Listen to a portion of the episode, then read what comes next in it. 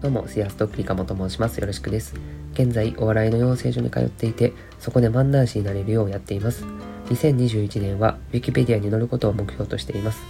この放送では、まだ何者でもない人間が、どのようにお笑い芸人になっていくのか、その物語をお届けいたします。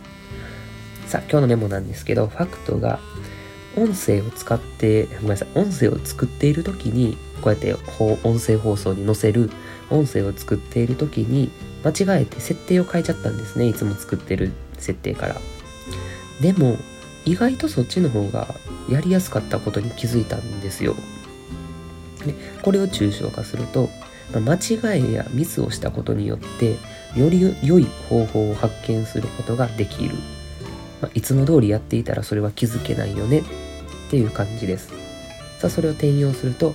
いいネタの作り方が分かったらそれに頼らず次の作り方を試してみる。というのが今日の内容でした、まあ、慣れから来るものに感動はないとよく言われていますね。さあ今日の本題ですけど今日は変わらない園芸についてお話しします。えっと去年の「ザ・ w を見てすごく不安に思ったことがあったんですよ、ま、それは A マッソさんのネタを見た時です。どんなネタかというと後ろにプロジェクションマッピングっていうんですかねを映してその映像に合わせて漫才をするというものです、まあ、すごい面白かったんですよね。で漫才コント一人芸何でもありのザ・ W ザ・ W だからできたネタで M1 ではできないものやと思うんですよあれは。ただその漫才か漫才じゃないか論争で言うと個人的にはあれは漫才なんだと思うんですよねもう何度考えたんですけど、まあ、コントと言われてもしっくりこないので、まあ、あれは漫才だと思います。で、まあ、やろうと思えば大衆に合わせたネタも平気で作れるというかもう余裕で作れる A マストさんってすごいなとか思ってた一方で、まあ、すごく不安な気持ちになりました。っていうのも、まあ、今回はえー、今回はというか今後漫才はテクノロジーを使って進化するのかなっていう気持ちになったんですね。で僕は考え方が古いので、まあ、漫才のマイク一本っていうスタイルが好きなんですよ。あのー、なんか時代を逆行するようなバリバリに制限がかかった状況で生み出される笑いっていうのに憧れてるんですよね。でも、まあ、もしテクノロジーを使うことでもっともっと面白いネタを作れるとしたらもっとお客さんの笑いが取れるんだったらその時は自分のこだわりに固執せずに新しいスタイルに挑戦しなければいけないのかなとか時代の変化とともに園芸も変わっていくのかなそうすると受け入れなければいけないのかなとか結構思ったんですね。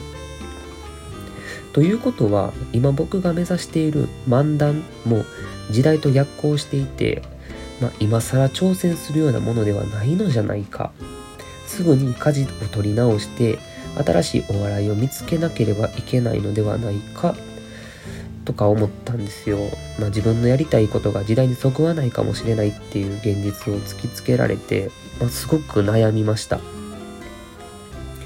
でもその時代とともに変化するものと変化しないものがあることに気づいたんですね。例えば映画とかテーマパークのアトラクションは最新の技術をゴリゴリに使って最高のクオリティをその都度その都度披露していますよね。毎回更新されるそのクオリティの高さを楽しみにしている人っていうのは多くいます。で、それに対して歌舞伎とか浄瑠璃、あと落語とかっていう伝統として時代に左右されず残ってるものもあります。で、この伝統を好き好む人もたくさんいるのが事実ですよね。ではどういう違いがあるのか。でこれの答えは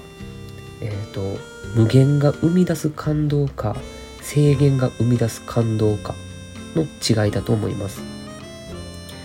映画とかアトラクションは毎回毎回そのテクノロジーから作られるクオリティの高さに感動しますよね。なんやこの綺麗な映像はとか映像が飛び出すし椅子は揺れるしどうなってんねんとかついには自分が映像の世界に入ってるやんとかっていう風に感動したりどこまで進化するのだろうって期待しちゃいますよね。これが無限が生み出す感動やと思います。ま、この先もずっと進化し続けてその度に感動させることができるんだと思います。で一方で伝統芸能は限られた状況でいかに表現するかの勝負でその制限をものともしない作品を見せられた時に感動するんだと思うんですよね。あこんな表現ができるんやとかえほんまに人間がやってるやつやねん技やねんなとかどんだけ練習したらあの領域までいけるねんっていった風に、まあ、同じ人間として感動するっていうのが、えー、こっちのタイプだと思うんですよね。でこれが制限が生み出す感動のことです。でエンターテインメントで人を楽しませて感動させる時にはこの2つのパターンがあることが分かりました。では漫才とか漫談の感動はどっちのパターンなのか。まあもう言わなくても分かると思うんですけどその前回の放送でも言ったんですけど漫才とか漫談っていうのはもうバキバキに制限されてるんですよね。そしてその制限をぶち破ることができた時爆笑とともに感動が生まれると思います。つまり漫才漫談っていうのは制限が生み出す感動のパターン。ということでこれからまあ多分 A マスさんがやったみたいにとかあと歌ネタ王のメンバーさんの漫才みたいにいろんな形の漫才が現れてくると思います。できっとどれも面白くて新しい可能性が見つかって、まあ、それはそれで感動を与えることもあると思うんですよ。でもマイク一本で喋る演芸も負けじと感動を与え続けるはずです。ということなんでこれから僕も、えー、変わらずこっちのまずマイク一本のえっ、ー、と制限された感動っていうのを、まあ、できるように頑張っていきたいと思います。ではくすみスイペンどうもありがとうございました。